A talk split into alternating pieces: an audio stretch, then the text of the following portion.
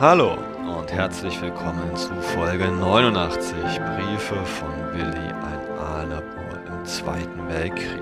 Mein Name ist Georg Wendt als Stadtarchivar und wir gehen heute zurück in den frühen Dezember 19. 41. Bei Ihnen ist wahrscheinlich heute zweiter Advent. Sie haben sich die zweite Kerze angezündet. Ihnen ist wohlig warm und Sie sind in der Verfassung, sich mit einem der katastrophalsten Momente für die deutsche Heeresgruppe Mitte im Ostfeldzug auseinanderzusetzen. Erinnern wir uns kurz zurück. Die Heeresgruppe Mitte unter der Führung von Generalfeldmarschall Fedor von Bock hat auf Befehl von Adolf Hitler bis Anfang Dezember die Vororte von Moskau erreicht. Bock befiehlt noch ca. 68 ziemlich abgekämpfte Divisionen, die sehr weit voneinander entfernt und eben auch ziemlich exponiert rund um Moskau stehen und diese sibirische Kälte ertragen müssen. Was die Deutschen, was Fedor von Bock noch nicht weiß, ist, dass Stalin seit geraumer Zeit massiv Truppen an seiner Westfront massiert hat. Insgesamt 100 Großverbände in Divisionsstärke, 21 frische Elitedivisionen aus Sibirien, 1370 Flugzeugen und auch die neuen T-34 Panzer hat er hier zusammengeführt, steht nun ein Verhältnis von 1,5 zu 1 dem deutschen Gegner überlegen gegenüber und befiehlt am 6. Dezember den Gegenangriff auf die deutschen Truppen. Erst am Abend des 6. Dezember 1941 dämmert den deutschen Befehlshabern, was ihnen da bevorsteht. Doch sie müssen auch bemerken, dass ein großflächiger, großräumiger Rückzug nicht mehr möglich ist in der aktuellen Situation. Weder hat man die Zeit noch die Mittel, auf einer zurückgezogenen Position weitere Stellungen zu errichten. Also bleibt letzten Endes der Haltebefehl von Adolf Hitler bestehen, keinen einzigen Quadratmeter dem russischen Heer zu übergeben. Die deutschen Infanteristen, sie müssen sich in dem gefrorenen Boden vor Moskau eingraben und sie werden höllische Wochen und Monate nun zu überstehen haben.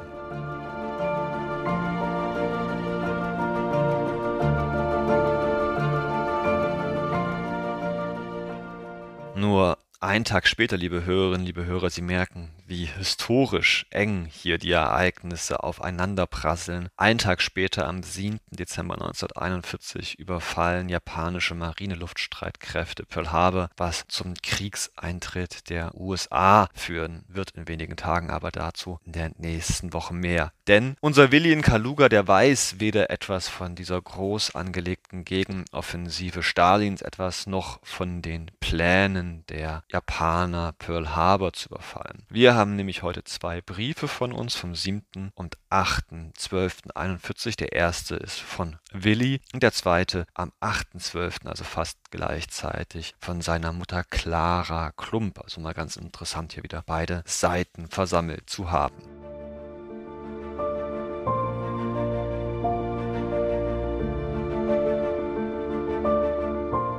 Beginnen wir also mit dem 7. Dezember, dem Willi-Brief. Liebe Eltern, der Rest Tinte, den ich mir zusammengeborgt habe, reicht doch nicht, bis ich welche von euch bekomme. Liebe Hörerinnen, liebe Hörer, deswegen schreibt damit mit Bleistift. Ich würde euch so gern erzählen, was ich hier treibe, aber es ist so wenig und handelt sich um so belanglose Dinge, dass es sich gar nicht lohnt. Meine Kameraden spielen Skat, Mühle, Dame, Schafkopf und Mensch ärgere dich nicht. Beim letzten bin ich auch dabei, für das übrige doofe Zeugs aber nicht zu haben. Ich freue mich nun, wenn bald von euch was zum Lesen und Übersetzen kommt, damit ich auch geistig wenig wenigstens ein bissel bilden kann. Ist nun Vater bitte so freundlich und schickt mir mal einige NS-Monatshefte. Dabei gerade solche, die vor- und kulturgeschichtliche Themen behandeln. Um mir nun gerade in dieser Beziehung einen Grundstock an Wissen anzueignen, würde ich gern ein zusammenfassendes Buch lesen. Es gibt da von Gustav Kossina ein Buch mit dem Titel Die deutsche Vorgeschichte Leipzig Kabitsch 11 Manusbriefverlag. Das Buch hat fast über 300 Seiten und kostet allerdings 8 Mark 40. Liebe Hörerinnen, liebe Hörer, Gustav Kossina war einerseits einer der bedeutendsten Prähistoriker und Archäologen aus Deutschland. Andererseits war er eben auch ein Rassist und Nationalist. Im Kaiserreich war er Vorstandsmitglied des rechtsradikalen Alldeutschen Verbandes und wurde 1928 zum Mitbegründer der Nationalsozialistischen Gesellschaft für deutsche Kultur. Unter anderem versuchte er wissenschaftlich zu beweisen, dass die Germanen die Elite der Weltkultur gewesen seien, starb allerdings schon 1931 in Berlin. Sie können sich aber sicherlich vorstellen, liebe Hörerinnen, liebe Hörer, warum der wohl sich ganz gut im Reich von Adolf Hitler verkauft hat für 8,40 Mark. Weiter bei Willi. Wenn ihr also so viel ausgeben wollt, dann erkundigt euch bitte nach dem Buch und schreibt es mir. Ich denke nicht, dass es mehr als ein Kilogramm wiegt. Heute war Sammlungs fürs Winterhilfswerk. Das gab es anscheinend auch an der Front. Es ist eine Schande, was für Lümmels von Menschen man um sich hat. Bekommt da so ein Kanonier im Monat 30 Mark Löhnung, 30 Mark Frontzulage und 7 Mark 50 Teuerungszulage, obwohl man hier gar nichts kaufen kann, da zahlt die egoistische Gesellschaft 2 bis 3 Mark pro Mann im Monat. Ich hab 10 gegeben. Da haben manche angezogen und so gab es im Zug wenigstens noch ein anständiges Ergebnis. Naja, Willi, wer weiß, vielleicht brauchst du das Geld nicht, aber ein Familienvater schickt vielleicht schon den einen oder anderen Betrag mal ganz gern nach Hause. Vor wenigen Tagen musste ein moderner russischer Bomber bei uns notlanden. Drei unserer Jäger drückten ihn auf den Boden. Die Insassen waren Ukrainer, also bleibt es fraglich, ob sie nicht absichtlich zu uns rüberkamen. Leider konnten wir nichts Näheres erfahren. Eine zweite Sendung Winterbekleidung traf ein. Wir erhielten zum Beispiel Socken, Unterwäsche, zwei Paar Handschuhe. Da kann uns der Winter nichts anhaben. Nachts wird es kühl, aber es ist noch nicht schlimm. Wir staunen nur, wie gut uns die Heimat versorgt. Liebe Hörerinnen, liebe Hörer, zwei Punkte. Erstens, die Sowjetunion ist ein Vielvölkerstaat und nicht alle nationalen Minderheiten, wie beispielsweise die Ukrainer, sind so glücklich mit der Unterdrückung, die sie ja über Jahre durch die Bolschewisten erfahren haben. Gerade die Ukrainer, die in den 30er Jahren fürchterliche Hungerszeiten, politisch gewollte Hungerszeiten ertragen mussten, der Holodomor, der ja Millionen Menschen das Leben gekostet hat, die waren natürlich nicht auf die Bolschewisten gut zu sprechen, sodass es durchaus sein kann, dass diese ukrainischen Piloten zu den Deutschen überlaufen wollten. Zum anderen ist es erstaunlich, wie gut Willi ausgestattet wird. Das Problem ist, diese Winterbekleidung scheint es nicht immer bis an die äußerste Front zu schaffen, denn da, so liest man überall, wird ordentlich gefroren.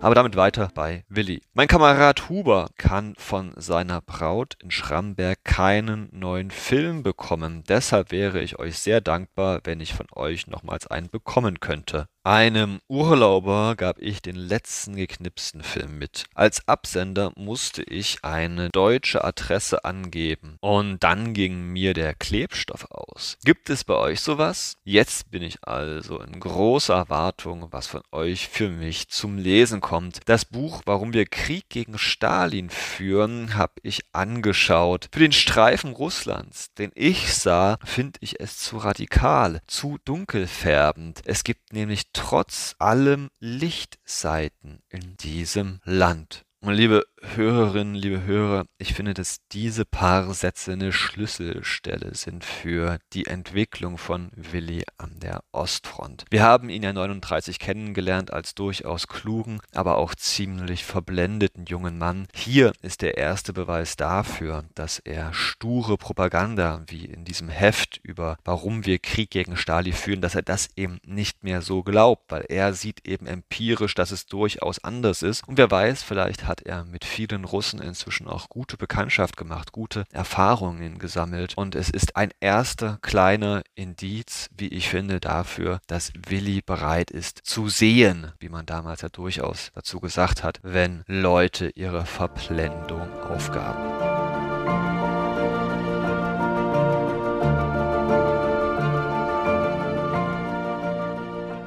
weiter bei Willi. Nun, was macht ihr? Habt ihr die Ski schon von der Bühne geholt? Bei uns könnte man gut fahren, bloß fehlen die Berge. Was sprechen die Novaks? Kommt ihr auch nochmal ab und zu zu Frau Fischer? Und seht ihr auch diesen oder jenen von meinen Lehrer? Bald ein Dutzend Weihnachtskarten habe ich geschrieben. Ich denke, das genügt. Und nun wieder die herzlichsten Grüße von eurem Willi. Und damit, liebe Hörerinnen, liebe Hörer, reisen wir nach Schwaben. Einen Tag darauf, nämlich am 8.12.41, schreibt Willis Mama Clara Klump einen zweiseitigen Brief aus Aalen. Ich lese mal vor. Mein lieber Willi. Endlich ist mal wieder ein Brief von dir gekommen vom 13. November. Wir danken dir recht schön dafür. Also im Kopfrechnen über drei Wochen hat es gedauert, dass dieser Brief bei den Eltern angekommen ist. Allerdings, ein Brief vom 13. November existiert zumindest in unserer Sammlung nicht. Sprich, hat sich hier die Clara verschrieben, wurde der Brief nicht überliefert. Zufall? Gewollt? Standen da vielleicht Dinge drin, die nun ja Willi nicht so gut haben aussehen lassen? Wir wissen es nicht. Drum lese ich mal weiter bei Clara Klump. Im Päckle Nummer 20 sind Lebkuchen und Feigen. Es ging am 17. Oktober weg und ich hoffe, dass du es nun erhalten hast. Aber die Abzüge machen mir nun doch Sorgen, denn die solltest du längst erhalten haben. In vier Briefen hat Vater dir die Bilder geschickt, aber das war schon ehe er nach Dinglingen fuhr, also Anfang September, dass aber auch alle vier Briefe nicht ankamen, hätten wir doch jede Woche einige senden sollen wollen? Oder das könnten wir ja nicht wissen, dass gerade die Briefe verloren gehen. Wenn sie jetzt unterdessen nicht angekommen sind, dann bestellen wir eben nochmal die genaue Zahl. Man weiß ja nie. Ein Vermögen hast du dir erspart. Du dürftest, wenn du noch lange beim Militär bist, noch ein reicher Mann werden. Brauchen wirst du das Geld mal gut können. Vater meint, wenn du Unteroffizier geworden wärst, dann hättest du 120 Mark Monatslohn. Nun, ich denke, dass du bald in einen Lehrgang kommst, wenn du erstmal in Deutschland bist. Hier haben wir wieder Wiedmann getroffen. Der hat schon wieder Urlaub. Acht Wochen war er in Russland und jetzt liegt sein Regiment in Frankreich. Ich habe ihn gefragt, ob ihm die acht Wochen in Russland genügen oder ob er nochmals nach Russland möchte. Er meinte, mir reicht's. Ich wäre schon recht froh, wenn ich wüsste, dass du den Winter über nicht in Russland liegen würdest. Denn Kampfhandlungen sind ja dort wenige mehr. Da solltest du dich täuschen, Frau Klump. Frau Fischer erzählte mir, dass Kurt bis Mitte Februar im Kurs ist. Am 18. Dezember kommt er in Urlaub. Heidi kommt vielleicht diesen Monat auch noch hierher. Frau Fischer hat ihr geschrieben, sie soll sich noch acht Tage Urlaub geben lassen, damit sie dann hier ist, wenn Wolfgang Fach auch hier ist. Will nun sehen, ob sie kommt. Rich hat Frau Fischer auch einen Kartengruß geschrieben, ebenso Utz. Onkel Paul darf morgen erstmals aufstehen und nach einigen Tagen darf er heim. Vater und ich haben ihn heute besucht. Er hat unheimlich geschludert. Ein Franzose liegt auch in seinem Zimmer, was auch immer Schludern in diesem Zusammenhang heißen mag.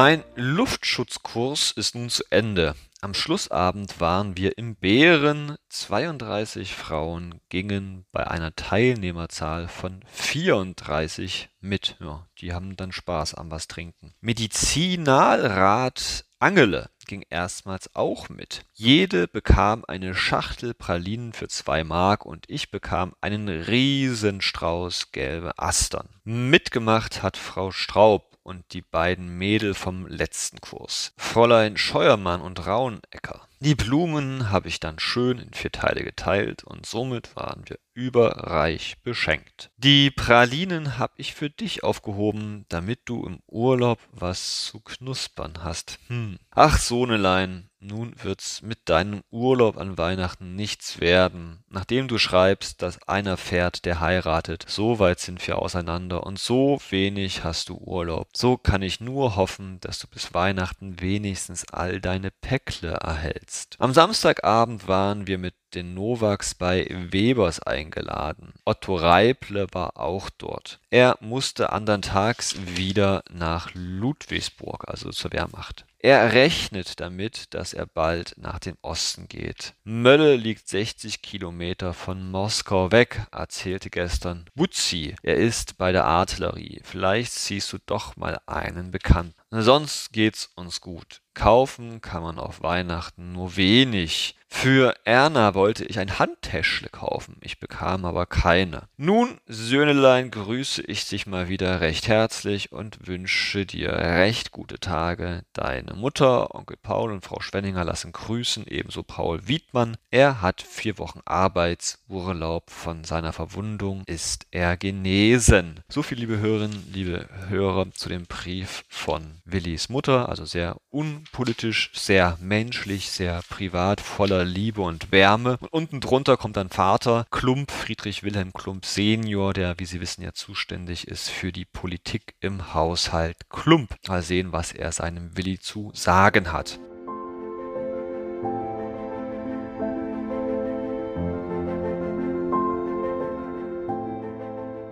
Lieber Sohn, Gestern gab das Oberkommando bekannt, dass die großzügige Operationen im Osten wegen des Winters eingestellt werden müssen, wenigstens an einem großen Teil dieser Front. Da sehen Sie, liebe Hörerinnen, liebe Hörer, wie unvorbereitet das OKW auf die Gegenoffensive Stalins war. Weiter bei Friedrich Wilhelm Senior nun ist auch Japan im Krieg mit. Die haben den USA gleich richtig auf den Kopf geschlagen in Hawaii. Für uns gibt es doch eine fühlbare Erleichterung. Schade um die vielen Abzüge. Frau Bauer hat sie damals an einem Tag fertig gemacht und ich habe sie in mehrere Briefe verteilt. Bleibe gesund. Ich wünsche dir weiterhin alles Gute und grüße dich herzlich dein Vater. Und am Rande des Briefes kriegselt er dann noch hinterher. Kühnele Junior ist nun seinen schweren Verletzungen erlegen. Am Sonntag hat der VfR deshalb Trauerflor angelegt, liebe Hörerinnen, liebe Hörer. Ich nehme an, das war ein Spieler des Vereins. Stumpf ist vor einigen Wochen gefallen. Hauptmann Seibold ist in Urlaub, sieht aber sehr schlecht aus.